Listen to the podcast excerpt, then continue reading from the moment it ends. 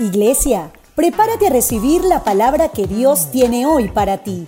Busca tu Biblia, tu agenda y toma nota de este mensaje, que será de edificación para tu vida. Pero sobre todo, prepara tu corazón. Red Vida Internacional. Gracias, amado Dios, por este tiempo de adoración en donde hemos exaltado y proclamado tu grandeza. Te pedimos que la paz que sobrepasa todo entendimiento, inunde nuestras vidas y corazones. En Cristo Jesús. Amén y amén.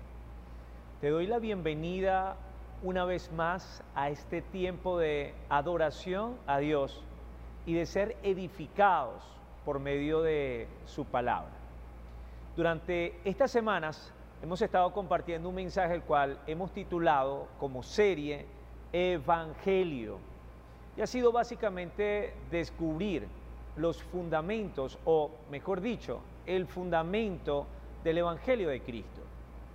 Esta semana, mientras meditaba referente al mensaje del día de hoy, hubo algo que, que resaltó profundamente en mi corazón y lo quiero compartir contigo. Le he colocado como título Homicidas del alma. Homicidas del alma. Si bien es cierto, hoy tú y yo entendemos que somos hijos de Dios. Y como hijos de Dios, se supone que fuimos insertados a la familia de Dios.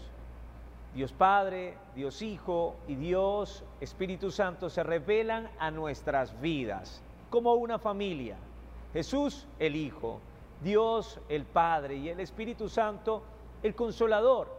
Algunos incluso teólogos dicen que cuando en el libro de Génesis hace referencia que el Espíritu de Dios se movía sobre la faz de las aguas, sobre la cara de las aguas que cubrían la tierra, esa palabra cubrir, que se movía, hace referencia al mismo cuidado, teológicamente hablando, que tiene una gallina por sus polluelos, es decir, se podría decir que el Espíritu Santo estaba incubando la tierra. Es maravilloso poder ver el rol de una mamá en el Espíritu Santo. Dice además la Biblia que el Espíritu Santo es quien nos enseña todas las cosas y que es nuestro consolador.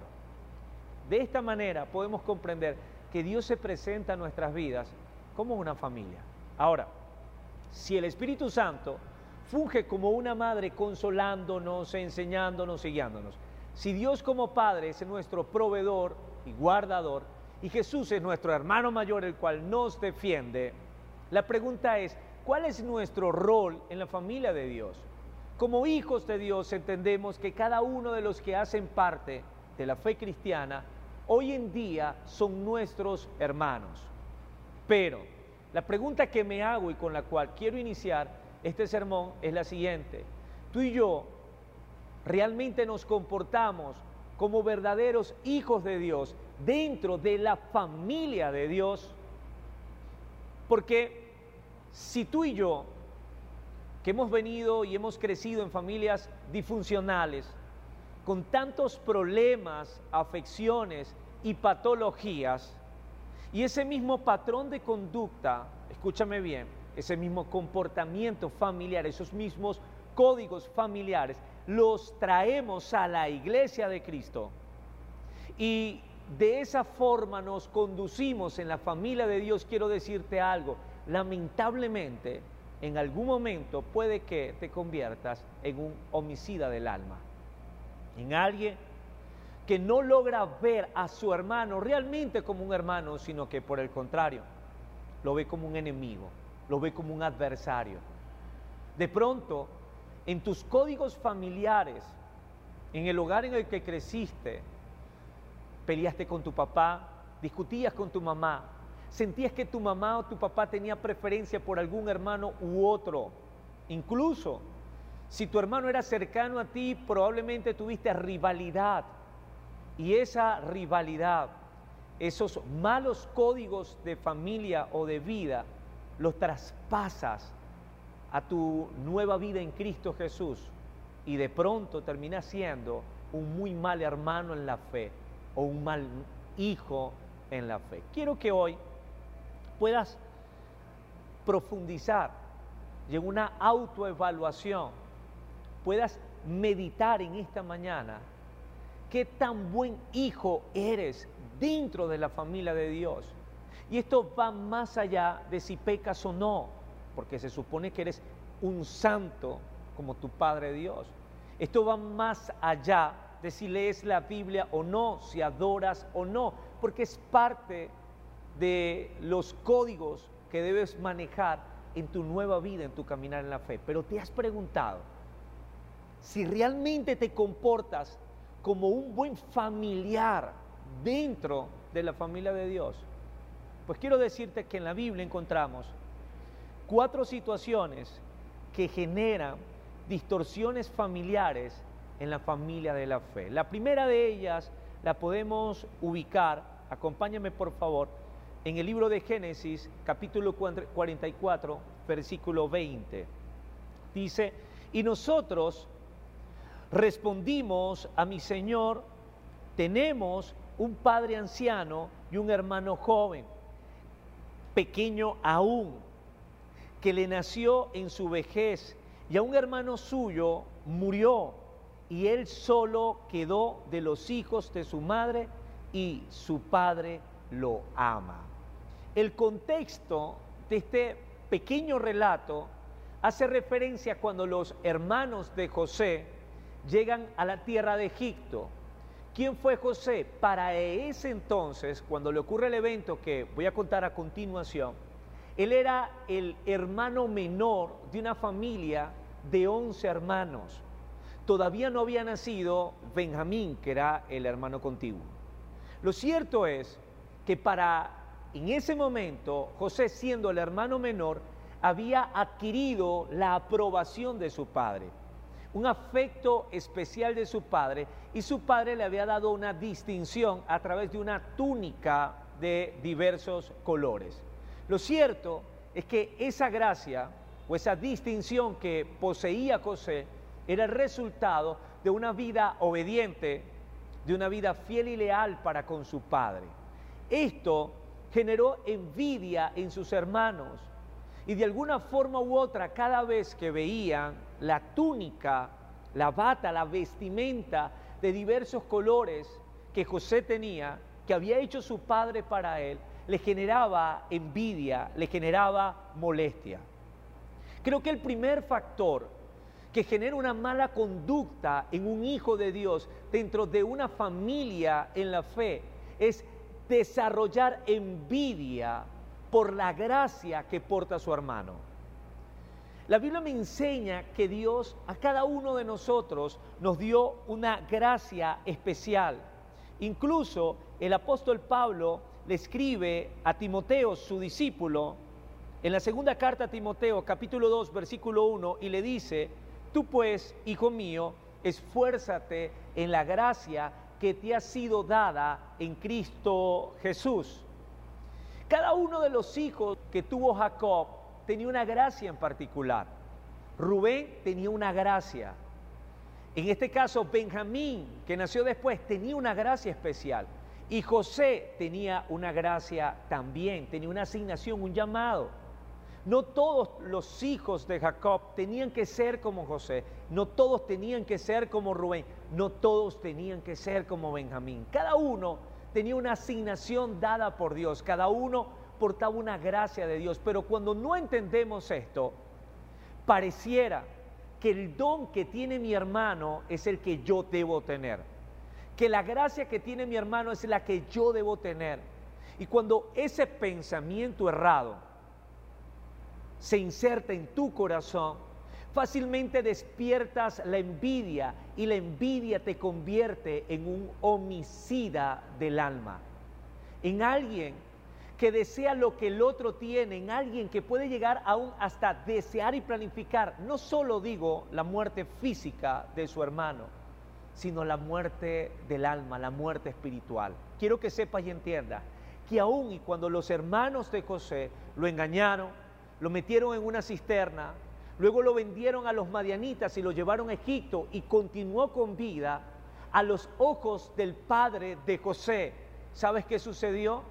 Ellos le informaron que José supuestamente había muerto. Los homicidas del alma son capaces de matar en su corazón a su hermano en la fe. Son capaces de maldecir y desearle la muerte a un hermano en la fe simplemente porque tiene una gracia especial diferente que Dios les ha entregado. Si bien es cierto, Dios no hace acepción de personas, pero a cada uno le entregó un don y una gracia especial en Cristo Jesús. Lo siguiente que ocurre, que quiero compartir contigo en esta hora, referente a lo que sucede en nuestros corazones, que nos convierte en homicidas del alma, es ver cómo el Padre perdona a su hermano. Vamos por favor a leer Lucas capítulo 15 desde el versículo 25 al 28. Dice, y su hijo mayor estaba en el campo y cuando vino y llegó cerca de la casa, oyó la música y las danzas y llamando a uno de los criados le preguntó qué era aquello. Él le dijo, tu hermano ha venido y tu padre ha hecho matar el becerro gordo por haber recibido bueno y sano. Entonces se enojó y no quería entrar. Salió por tanto su padre y le rogaba que entrase. El contexto de esta historia, sé que muchos lo conocen, es el de un padre que tenía dos hijos. El mayor estaba en casa, era un hijo obediente, era un hijo ejemplar, trabajador. Palabras más, palabras menos, lo dice la historia. Pero el hijo menor era un poco más extrovertido, atrevido, quizás hasta grosero. Fue y en vida del padre le dice, dame la parte de los bienes que me corresponde, dame mi herencia.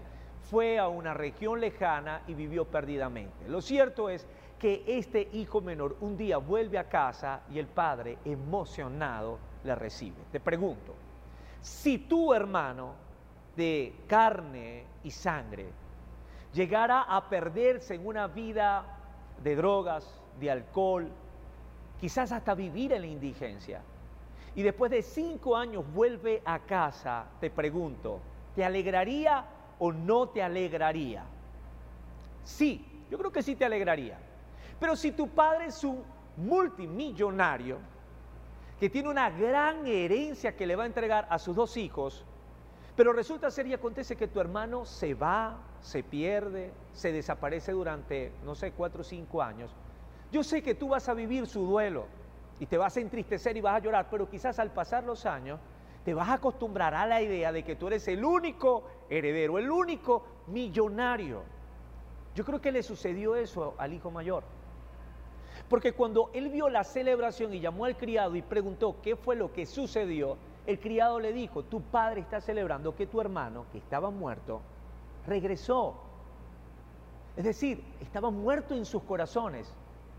Había muerto en el alma de ellos, ya no existía en sus vidas. Pero cuando regresó de ese escenario, de ese lugar, el padre celebró y que llegó además bueno y sano. ¿Sabes qué sucedió con él? Se enojó. Y te aseguro que su enojo fue más allá del hecho de que el padre había hecho una mega rumba y había matado un gran becerro en honor a su hijo. Él se enojó porque para él era injusto que el padre le perdonara semejante pecado y que encima le celebrara el que había regresado. Te quiero abrir mi corazón un poco más profundo de que de lo cual lo he hecho hasta ahora.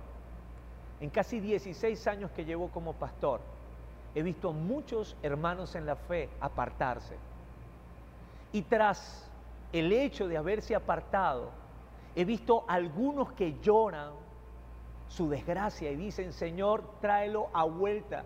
Te pido, Señor, toca a mi hermano en la fe, ponga arrepentimiento en su corazón y que pueda volver otra vez a tu presencia. Pero he visto a otros que eran sus hermanos en la fe, decir, qué bueno que se fue del mundo. Hmm, gracias a Dios que se fue de la iglesia. Dios nos limpió la congregación.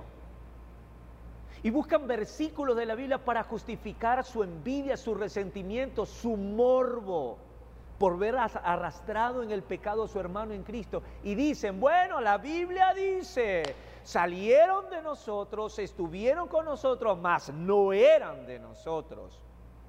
Y puede que en algún momento, si hayan perversos dentro de las congregaciones, que no son parte del reino de Dios y que gracias a Dios se fueron al mundo. Pero te pregunto, ¿quién sabe eso? ¿Tú acaso estás en el corazón de tu hermano que cayó en pecado? ¿Acaso tienes un discernimiento tan profundo que tú sabes cuál es el de Dios y cuál no es el de Dios? Yo creo que más allá de eso, es necesario con gallardía y pasión pelear hasta la última alma, hasta la última persona que es parte de la familia de la fe. Yo creo que cuando alguien se aparta y se arrepiente y vuelve a Cristo, más que sentir rabia y envidia, en nuestro corazón debe haber alegría, gozo, de que un hijo de tu Padre, por el cual Jesús entregó la sangre en la cruz del Calvario, se ha arrepentido y ha vuelto nuevamente a la familia de la fe. Pero este hermano mayor, ¿sabes qué había hecho? Se había convertido en un homicida del alma. Para él, su hermano en la fe ya no existía. Para él, su hermano había muerto. Quiero compartir algo que dice Santiago, capítulo 5 versículo 20. Sepa que el que haga volver al pecador del error de su camino, salvará de muerte un alma, cubrirá multitud de pecados. Mira lo que dice la Biblia, sepa que el que haga volver a un pecador del error de su camino, salvará de muerte un alma y cubrirá multitud de pecados. Cuando tú te niegas tener la bondad, la humildad de salir a buscar a aquel que se apartó insistentemente. Quiero que sepas y entiendas que cuando tú tienes la gallardía y la valentía de salir a buscar a aquel que está en error y en pecado y con insistencia, en oración, en intimidad con Dios, pelea su alma y lo traes del error, tú traes al cielo gozo, alegría, pero traes a un alma salvación y vida eterna en Cristo Jesús. Lo tercero, que de alguna forma u otra genera en nosotros esa actitud diabólica de convertirnos en asesinos del alma es la envidia por ver cómo es la relación de mi hermano con su padre. Vamos por favor a Génesis capítulo 4, versículo del 5 al 7. Dice, pero no miró con agrado a Caí y a la ofrenda suya, y se ensañó Caí en gran manera y decayó su semblante. Entonces Jehová dijo a Caín, ¿por qué te has ensañado? ¿Y por qué ha decaído tu semblante? Si bien hicieres, no serás enaltecido. Y si no hicieres bien, el pecado está a la puerta. Con todo esto, a ti te será su deseo y tú te enseñorearás de él. El contexto de esta historia habla de dos hermanos, los primeros hermanos registrados en la Biblia, Caín y Abel. Cada uno de ellos se presentó delante de Dios y presentó una ofrenda. Lo cierto es que la ofrenda de Abel fue vista con agrado de parte de Dios, mas la de Caín no. ¿Por qué? Porque no lo hizo bien, no lo hizo de corazón. Porque de pronto no dio a Dios lo mejor, mas Abel sí lo hizo. ¿Qué culpa tiene Abel de haber hallado gracia delante de Dios por las cosas que hizo? Lo cierto es que Caín sintió envidia en su corazón, se ensañó en contra de su hermano. ¿Sabes por qué? Porque la relación que él tenía con Dios, a que Abel había cultivado con Dios, era mucho más productiva y fructífera que la relación que Caín había cultivado con el Padre. Y esto, en vez de motivar en el corazón de Caín el deseo de hacer las cosas mejor para agradar al Padre, lo que hizo fue generar la envidia. ¿Y sabes qué hizo Caín? Se ensañó en contra de su hermano y lo mató en su alma y lo mató en su corazón y se convirtió en un homicida del alma. Pero luego, no solamente lo mató en su alma y en su corazón, luego lo mató con sus propias manos. Y Dios exhorta a Caín y le dice a Caín, Caín, la sangre de tu hermano clama por justicia desde la tierra. ¿Sabes que en los tiempos de Moisés el homicidio tenía condenación? Era evidencia de maldad y de saña. Y tenía pena de muerte. Pero sabes que Jesús dijo que cualquiera que llame estúpido a su hermano se hace un homicida de él. Porque la ley de Moisés condenaba el homicidio perpetrado con tus propias manos.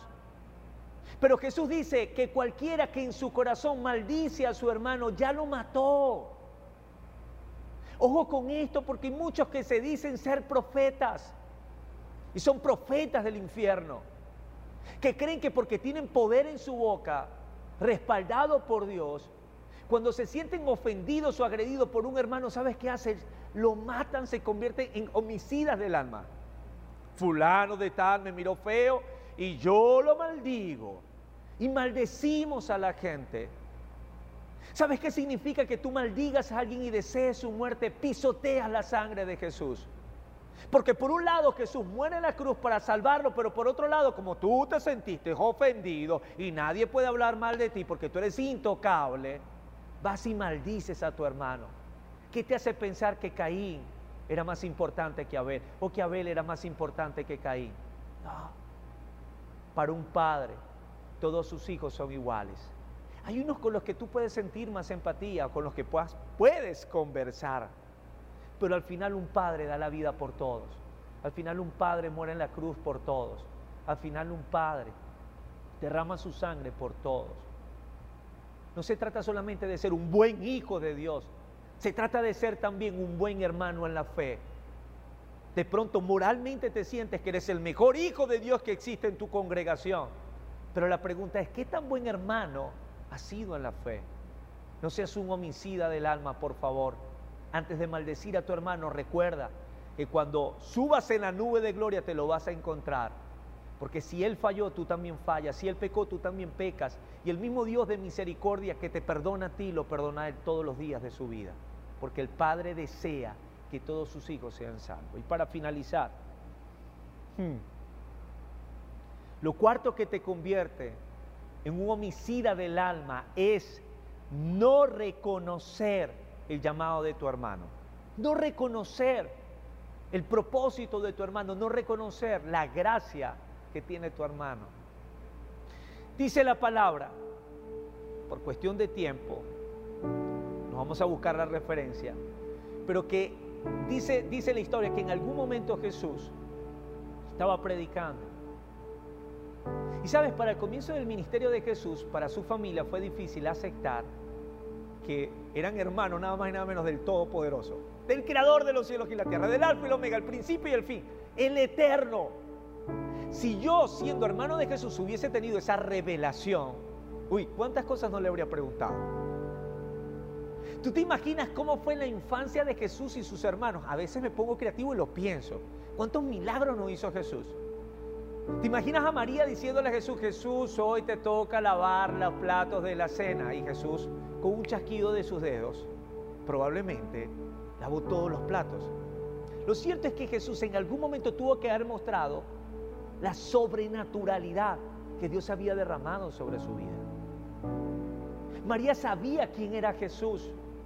Incluso cuando María fue al templo y Jesús estaba pequeño, Jesús sorprendió a todos los, del Sanedrín con tan solo 12, 13 años de edad, qué sé yo. Lo cierto es que María y José estaban allí. Lo cierto es que los hermanos de Jesús sabían que sobre Jesús había una gracia, un don, un llamado, algo especial. Pero en el comienzo de su ministerio, ¿sabes qué hacían? Lo menospreciaban.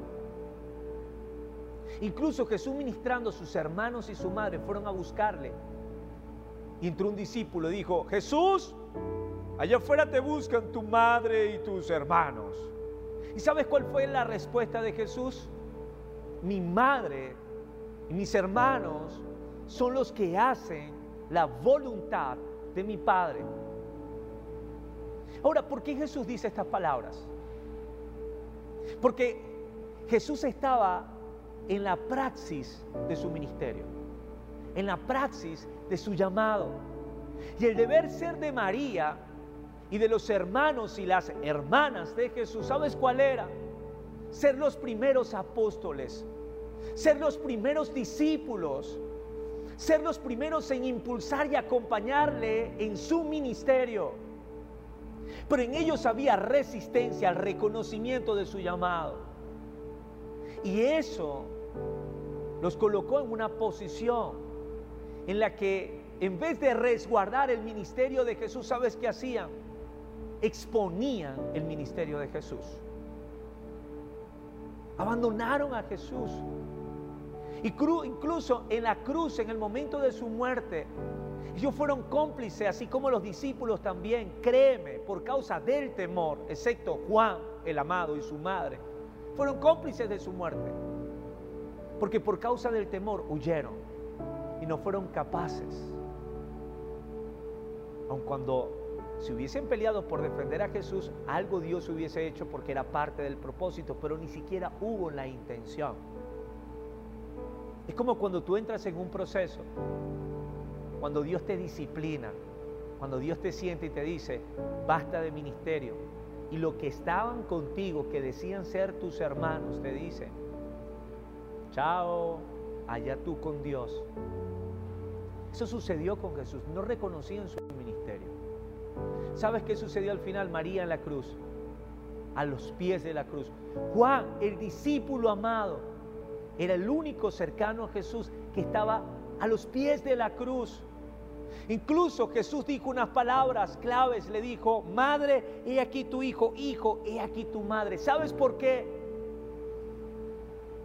Porque el único que podía asumir la responsabilidad del cuidado de la madre de Jesús era Juan, porque era el más cercano. Todos los que llevaban su sangre, es un decir, todos los que habían nacido del mismo vientre de su madre, María, todos los que eran cercanos a Jesús le habían abandonado. ¿Sabes en qué momento?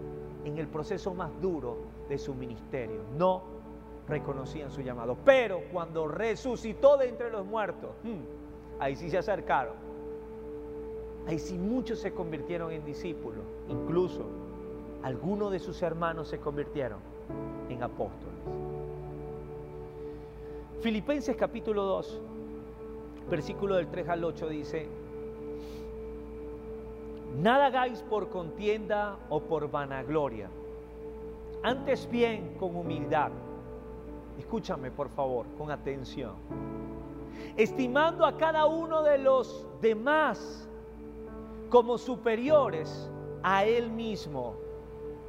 No mirando a cada uno por lo suyo propio, sino cada cual también por lo de los otros. Haya pues en vosotros este mismo sentir que hubo también en Cristo Jesús, el cual siendo en forma de Dios, no estimó el ser igual a Dios como cosa a que aferrarse, sino que se despojó a sí mismo, tomando forma de siervo, hecho semejante a los hombres, y estando en la condición de hombre, se humilló a sí mismo haciéndose obediente hasta la muerte y muerte de cruz. Anhelo que guardes en lo profundo de tu corazón lo que voy a decir a continuación. Durante años oí que mientras más comprometido eres con Dios, mientras más espiritual puedes ser, mayor gracia alcanza.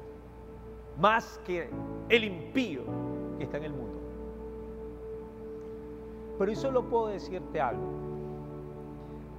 Y es que si tú crees que tú eres un hijo de Dios, si tú crees que tú perteneces a la familia de Dios, mientras más sentido de madurez tienes, mayor compromiso tienes con la obra del Padre. Cuando mi hijo Daniel tenía 7, 8 años de edad, en su inmadurez le tocaba ser servido. Hoy Daniel David tiene 15 años y hace unos días me di cuenta que me pasó. Está más alto. Y a mí me tiene muy feliz que esté madurando y esté creciendo. ¿Sabes por qué? Porque eso significa que él tiene mayor compromiso con mi obra. Ahora compra el agua potable en la casa, ahora maneja, ahora hace un montón de tareas que antes me tocaba hacer solo, pero hoy las puedo compartir con él, porque mientras mayor madurez tiene el hijo, mayor compromiso tiene con la obra del Padre y por ende mayor servicio tiene que dar. Hallar gracia delante de Dios, ser un hijo de Dios. Comportarte como el hijo de un rey no es estar forrado de oro, andar en una gran camioneta lujosa y que todo el mundo te sirva como si fuesen tus lacayos. No, el Señor reprende al diablo. Ser un hijo de Dios y parecerte a Dios es vivir para servir, vivir para dar, si es posible, tu misma vida por la obra de tu Señor. Es por eso que considero que es necesario reconocer el llamado de tu hermano.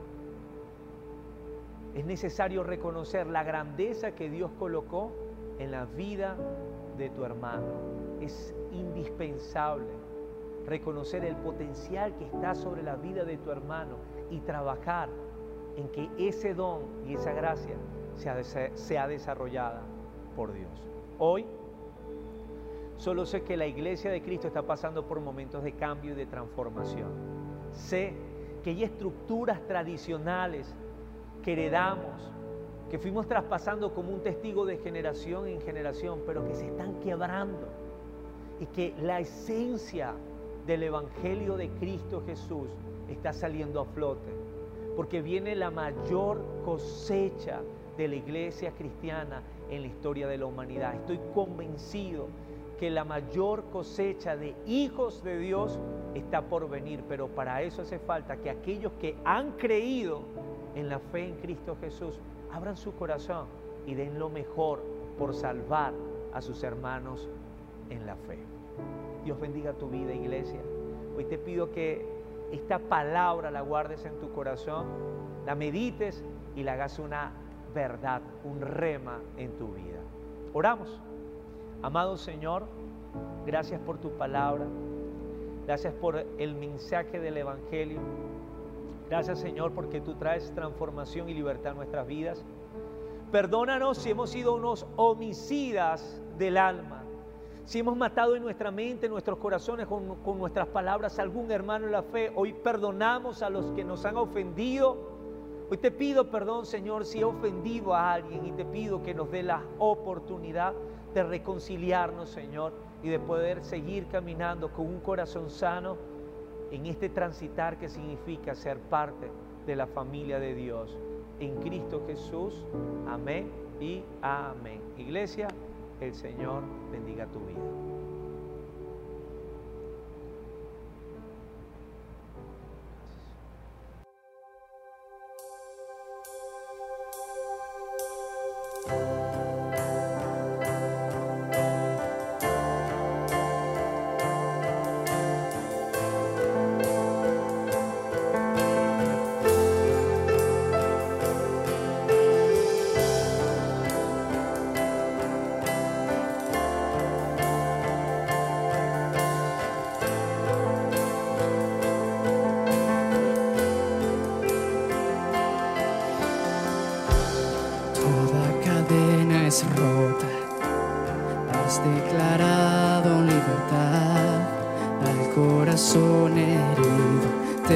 justifica tu sanidad para el abandonado.